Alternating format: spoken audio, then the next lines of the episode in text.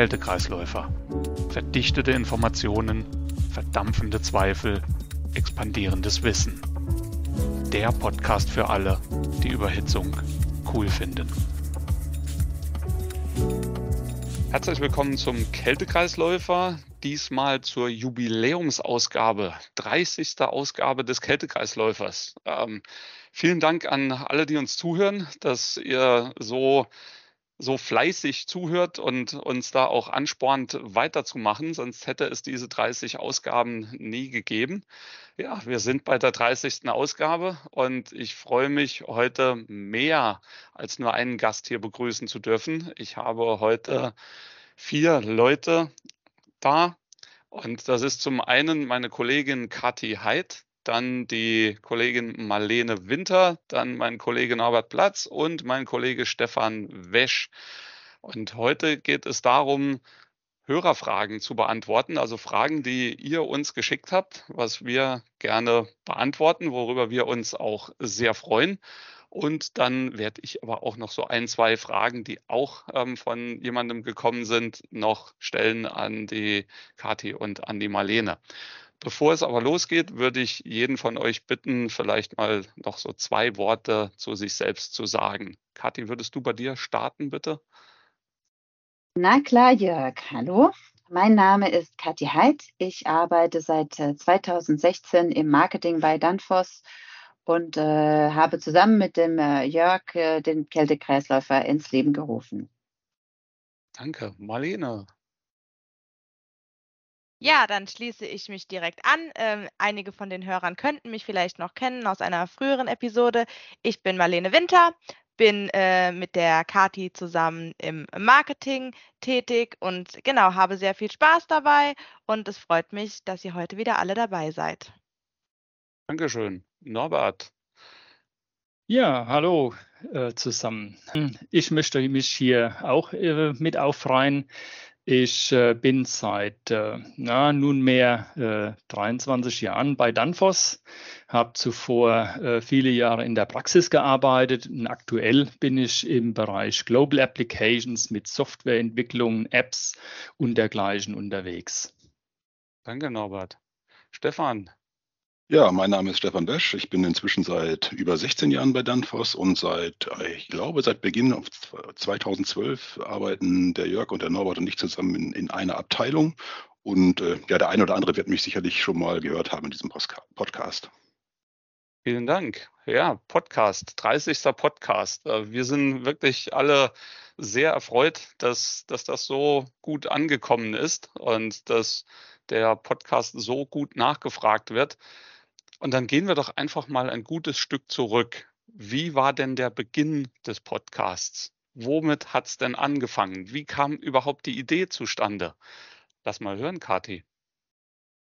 Ja, äh, das ist äh, so ein bisschen auch äh, der Corona-Zeit geschuldet. In der Zeit haben wir nämlich überlegt, wie können wir äh, die Leute da draußen äh, erreichen und haben immer nach neuen Formaten gesucht. Also äh, wie wir unser Wissen aus dem Bereich Kältetechnik nach draußen äh, bringen können. Und natürlich so, dass es für alle sehr leicht zu kommunizieren ist. Und da sind unter anderem ähm, auch äh, kurze Videos entstanden, unsere sogenannte Kälte-to-go-Videos, die man ganz leicht im YouTube finden kann.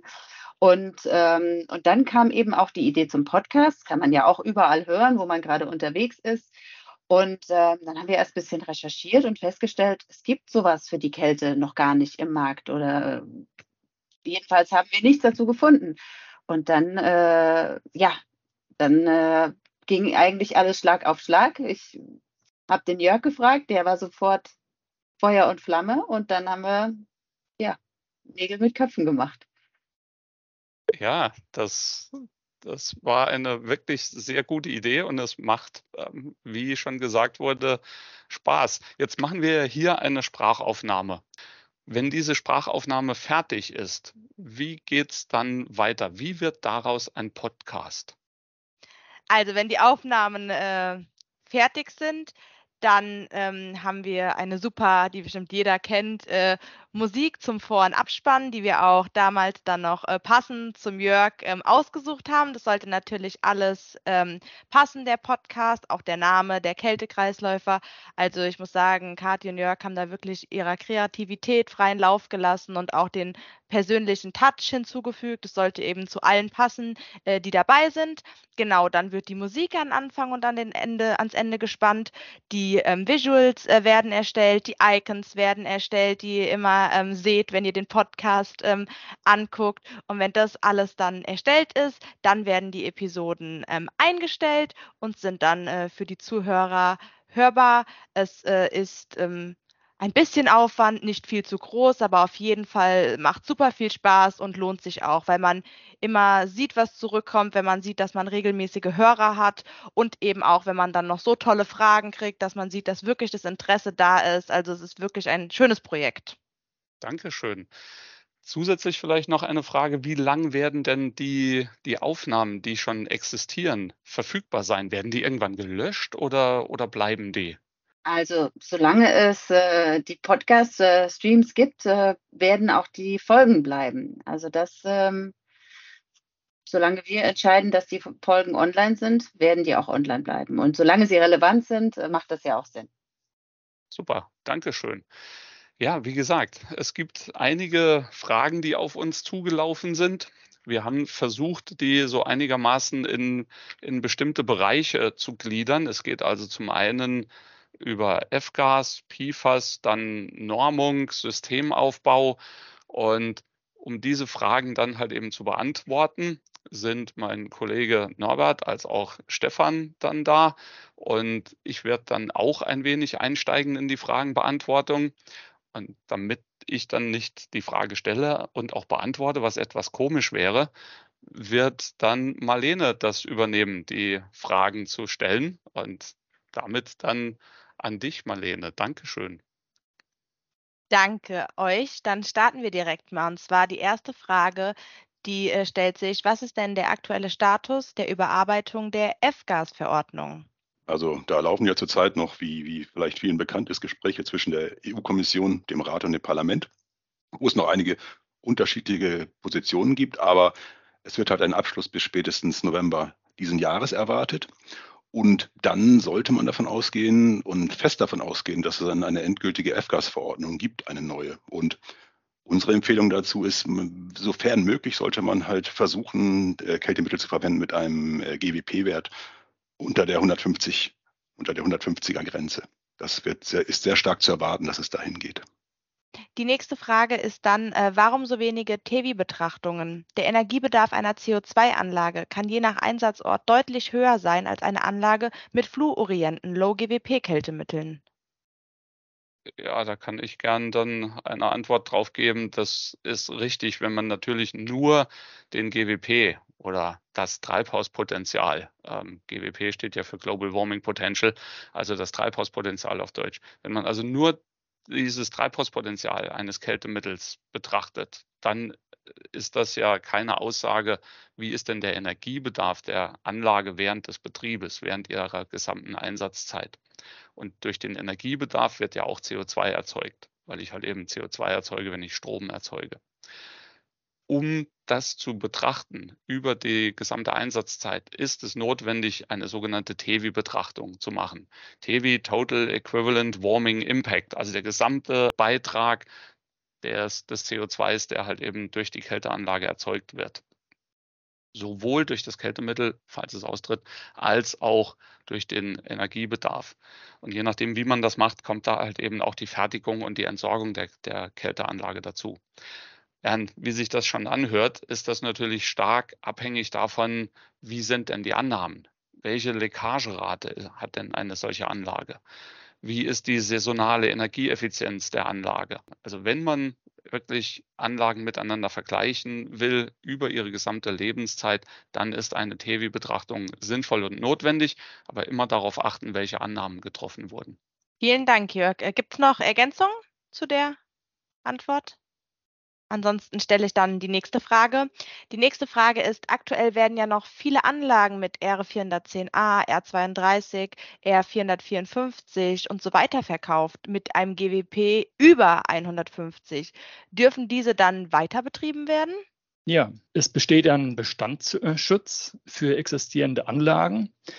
Wenn eine Anlage dicht ist, äh, kann sie natürlich weiter betrieben werden. Es gibt hier keine Forderung, diese stillzulegen.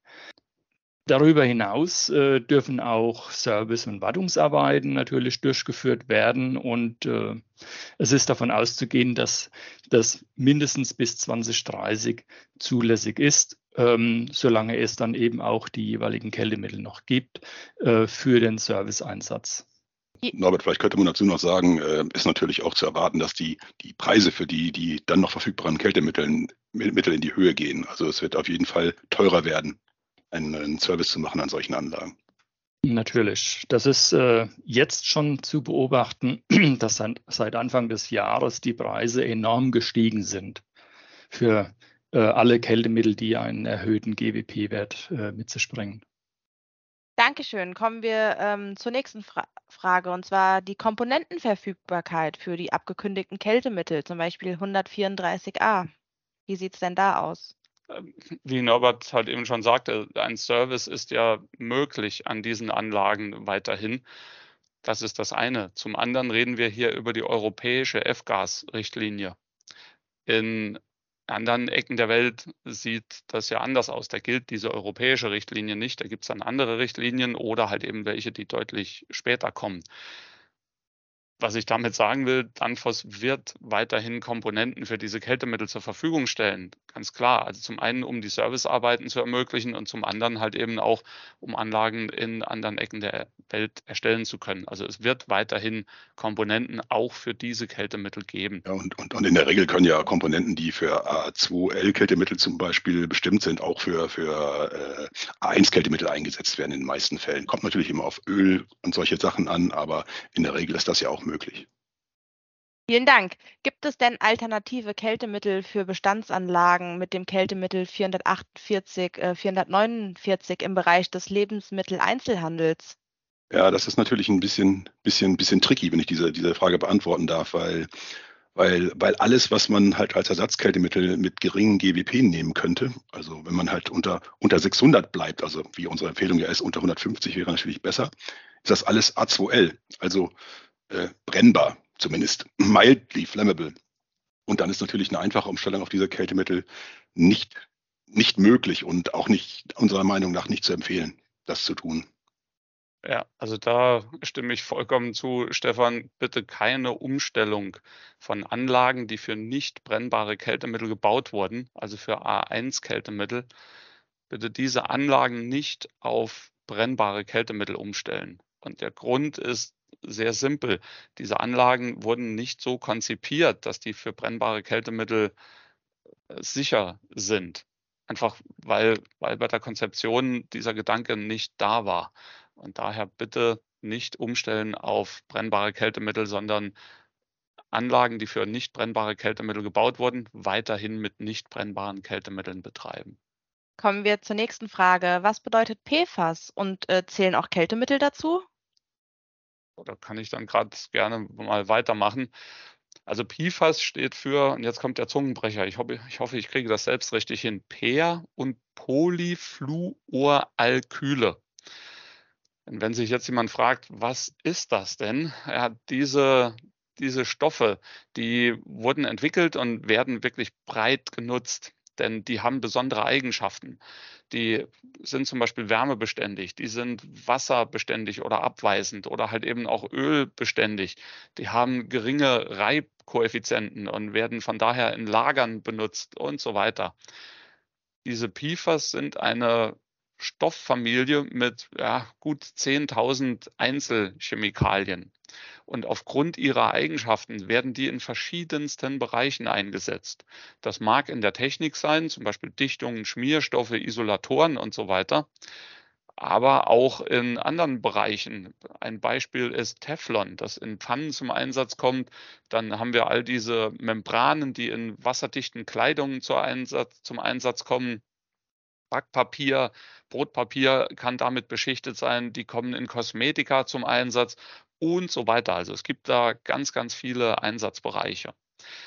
Ja, und dann ist halt eben Folgendes passiert, dass fünf Mitgliedstaaten der EU, das waren Deutschland, Niederlande, Schweden, Dänemark und Norwegen, die haben einen Vorschlag eingebracht, diese Nutzung der Stoffe über eine bestimmte Verordnung einzuschränken. Und das ist die REACH-Verordnung. Und der Grund, warum das eingeschränkt werden soll, ist, dass diese PFAS halt eben sehr, sehr lange beständig sind und in der Umwelt verbleiben und dort nicht abgebaut werden und teilweise dann halt eben auch deutliche negative Auswirkungen haben. So, jetzt sind, fragt, stellt sich die Frage, ja, Kältemittel wurden jetzt gerade nicht erwähnt. Ähm, warum reden wir denn darüber? Ja, ganz einfach, weil viele fluorierte Kältemittel auch betroffen sein werden oder betroffen sein können. Denn wenn diese Kältemittel austreten aus der Anlage und in der Atmosphäre dann zerfallen, dann werden solche PFAS-Stoffe erzeugt. Es ist allerdings so, dass noch kein endgültiger Beschluss getroffen ist. Es gibt noch keine endgültigen Maßnahmen. Und damit ist auch nicht vor Mitte, Ende 2024 zu rechnen. Also vorher wissen wir gar nicht, wie irgendwelche Verordnungen aussehen werden, ob Kältemittel mit aufgenommen werden. Also bis eine Verordnung entsteht, sind unseres Erachtens keine belastbaren Aussagen möglich. Wenn mehr Infos gewünscht werden, wo denn überall PFAS drin sind und, und was denn eine REACH-Verordnung ist und wie das Ganze weitergehen könnte, dann schreibt bitte eine E-Mail an uns. Äh, wir erstellen dann gerne einen weiteren Podcast. Es würde uns interessieren, ob weitere Details da wirklich gewünscht sind. Eine E-Mail bitte an den Kaltekreislaufer, also wie der Kältekreisläufer, nur ohne die E-Pünktchen. Also kaltekreislaufer at danfoss.com. Vielen Dank, ähm, Jörg. Ähm, die nächste Frage ist, wenn mehr brennbare und hochentzündliche Kältemittel zum Einsatz kommen in Zukunft, ähm, muss dann alles ATEX werden? Ähm, nee, äh, auf jeden Fall nicht äh, ein brennbares Kältemittel in der Anlage. Das erfordert noch, noch, noch keine Ausweisung als, als Ex-Zone. Laut dieser ATEX-Regelung äh, ist eine Ex-Zone nur auszuweisen, wenn im normalen Betrieb eine explosive Atmosphäre zu erwarten ist. Also das wäre dann so in den Raffinerien und solchen Sachen, wo halt halt ständig so eine sowas vorliegen kann. Laut der EN 1127-1-2011, dem Anhang B, ist eine Kälteanlage als technisch dicht anzusehen, was halt bedeutet, dass im normalen Betrieb keine Leckage auftritt und damit halt auch keine brennbare Atmosphäre. Und daraus folgt wiederum keine Notwendigkeit zur Ausweisung einer, einer Ex-Schutzzone. Wir bleiben mal direkt bei dem Thema, und zwar eine Anlage mit brennbarem Kältemittel im Maschinenraum. Muss die Beleuchtung ATEX-Anforderungen entsprechen? Nein.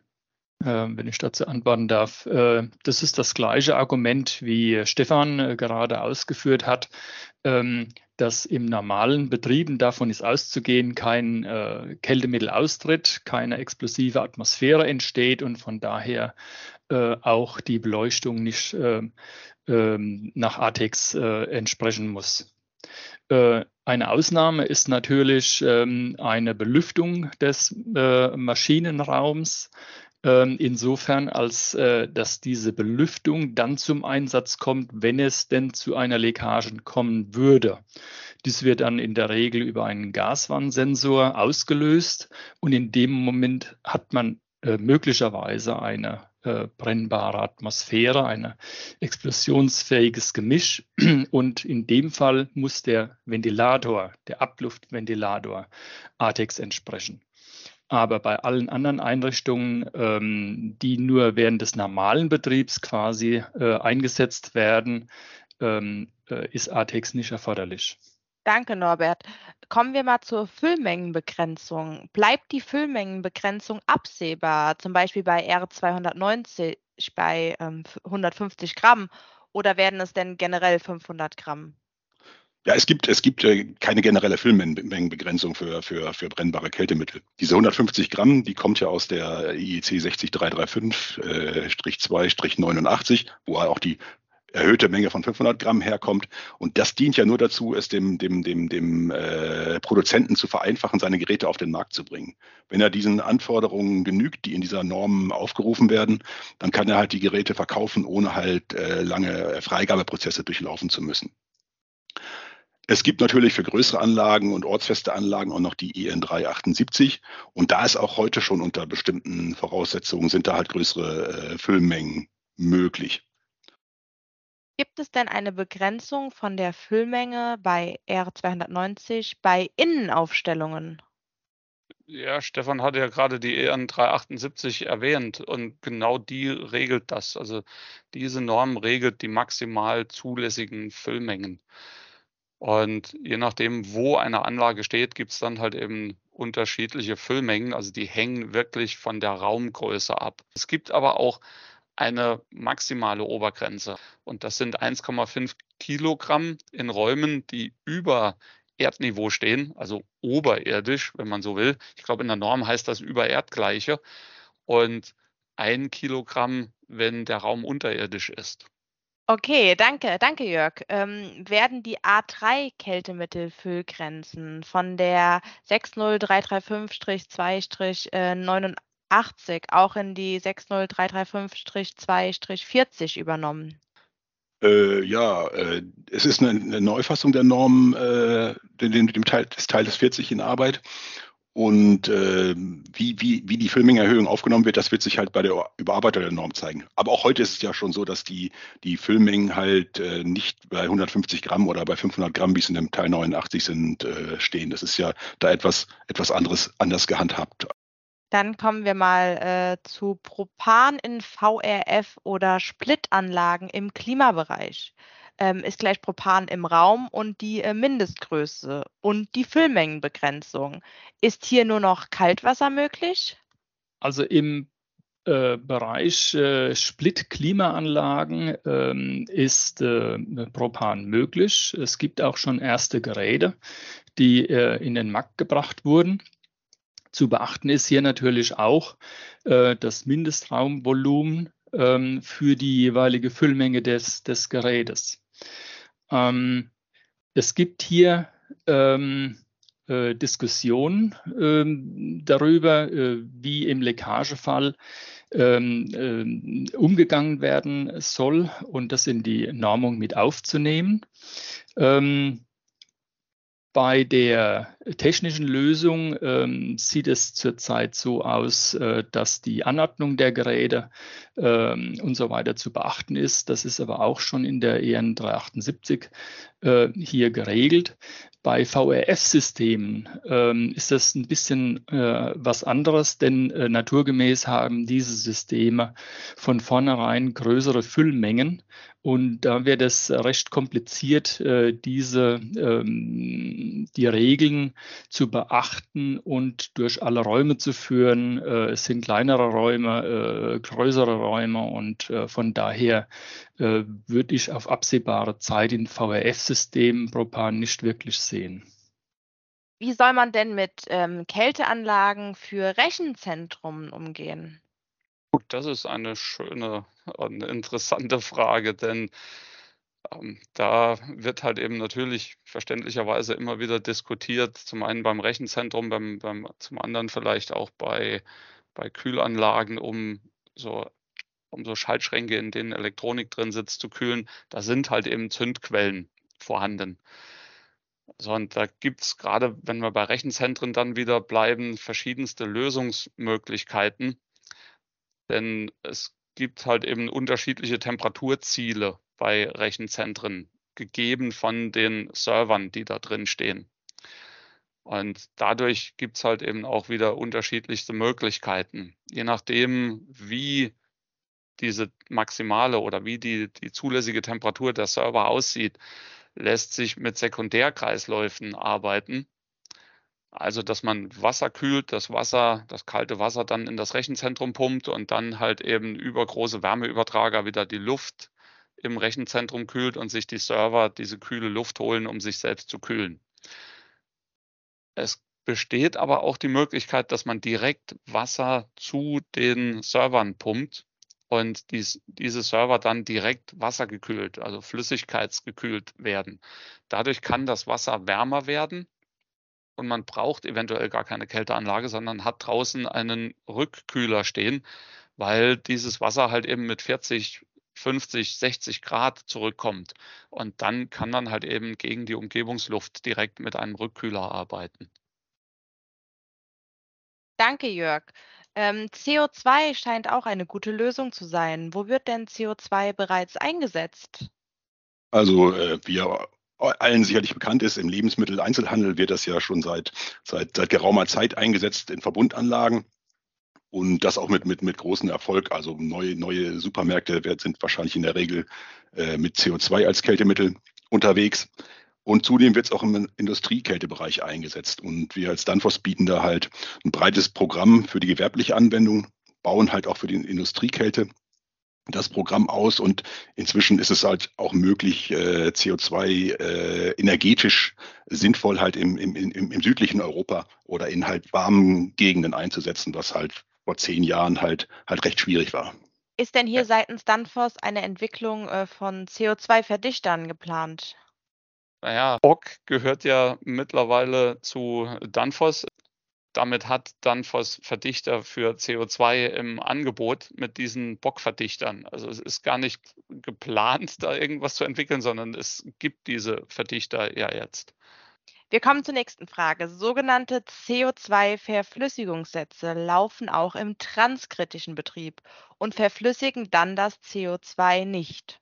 Welchen Einfluss hat das auf die Anlagengestaltung und die Komponentenauswahl nach dem Verflüssigungssatz? Also äh, das ist natürlich korrekt bei um Umgebungstemperaturen oberhalb von, von 26 bis 28 Grad äh, werden halt äh, unsere und auch andere äh, Verflüssigungssätze transkritisch laufen. Das hat aber keine Auswirkung, da, da halt ein, ein Mitteldruckbehälter, Mitteldruckbehälter genutzt wird und äh, dadurch halt immer flüssiges Kältemittel ausgegeben wird.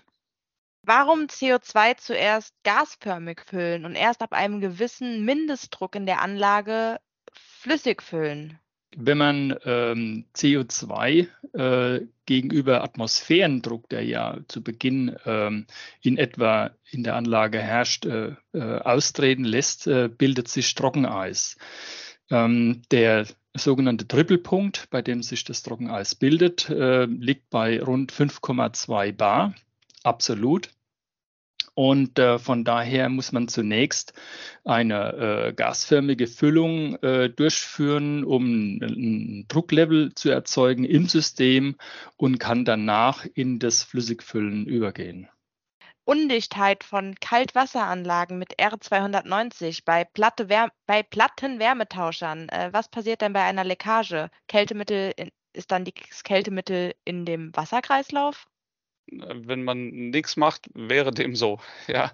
Und dann könnte es sein, dass da äh, Propan im Wasserkreislauf mit umher gefördert wird und das könnte irgendwo austreten, wo vielleicht ein Entlüfter sitzt und man rechnet da nicht mit Propan und daher gibt es eine Norm, die sagt, sowas darf nicht vorkommen. Und diese Norm ist die IEC oder auch EN-Norm 60335-2-40 schon in der Ausgabe von 2018, das ist halt eben die aktuelle dieser Norm, da sagt diese Norm, sowas darf nicht passieren und stellt auch verschiedenste technische Lösungen vor, wie sichergestellt werden kann, dass halt eben genau dieses brennbare Kältemittel nicht in den Wasserkreislauf gelangt.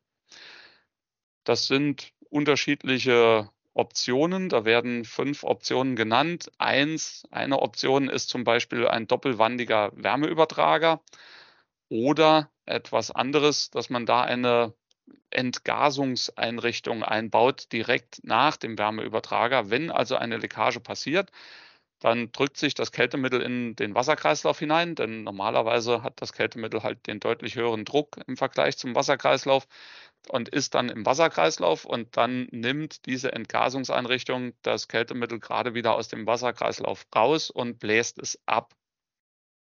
Das sollte natürlich dann kontrolliert erfolgen, die Ableitung aus dieser Entgasungseinrichtung an eine Stelle, wo halt nichts passieren kann, wenn da Kältemittel abgelassen wird oder Propan abgeblasen wird. Dankeschön. Also ich muss wirklich sagen, es macht super viel Spaß mit euch und man kann so viel Neues dazu lernen. Aber ich habe jetzt leider schon hier die letzte Frage stehen, die ich an euch, an euch richten kann. Ähm, wie sehen denn die Zug wie sehen Sie, wie seht ihr denn die Zukunftschancen für die Waterloop-Systeme im Lebensmitteleinzelhandel, ähm, gerade jetzt mit Hinsicht auf den Einsatz von natürlichen Kältemitteln auch? Ja, wir haben ja bereits, bereits schon darüber diskutiert, F-Gas-Verordnung und diese ganzen PFAS-Geschichten. Und äh, natürlich äh, öffnet so eine, ein Waterloop-System die Möglichkeit, halt äh, natürliche Kältemittel, also äh, Kohlenwasserstoffe wie Propan zu verwenden, wo man halt auf jeden Fall kein Problem hat mit F-Gas-Verordnung, PFAS-Verordnung und solchen Geschichten. Äh, daher ist davon auszugehen, dass die Nutzung von, äh, von Kälteträgern, also Wassersohle, um halt, halt äh, Propan nutzen zu können, auf jeden Fall zunehmen wird.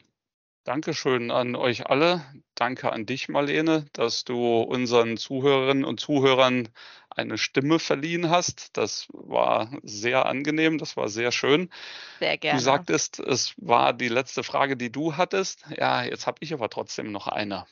Und zwar an, an Kati oder, oder an dich oder an, gern an euch beide auch.